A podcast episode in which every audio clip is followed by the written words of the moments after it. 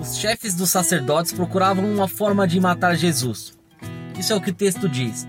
E logo em seguida diz também que Satanás entrou em Judas, um dos doze. Sim, um discípulo. Preste atenção nisso. Eu aprendi e quero compartilhar com vocês. Judas foi possuído por Satanás e ele não se debateu, não se estribuchou, não criou alarde. Essa possessão fez ele ficar ganancioso e louco por dinheiro a ponto de trocar Jesus por 30 moedas de prata. Tome cuidado, nem sempre o diabo ele se apresenta de forma esdrúxula, assustadora, tenebrosa e barulhenta. Às vezes, muitas vezes ele vem cheio de ganância, vendendo e trocando Jesus por 30 moedas de prata.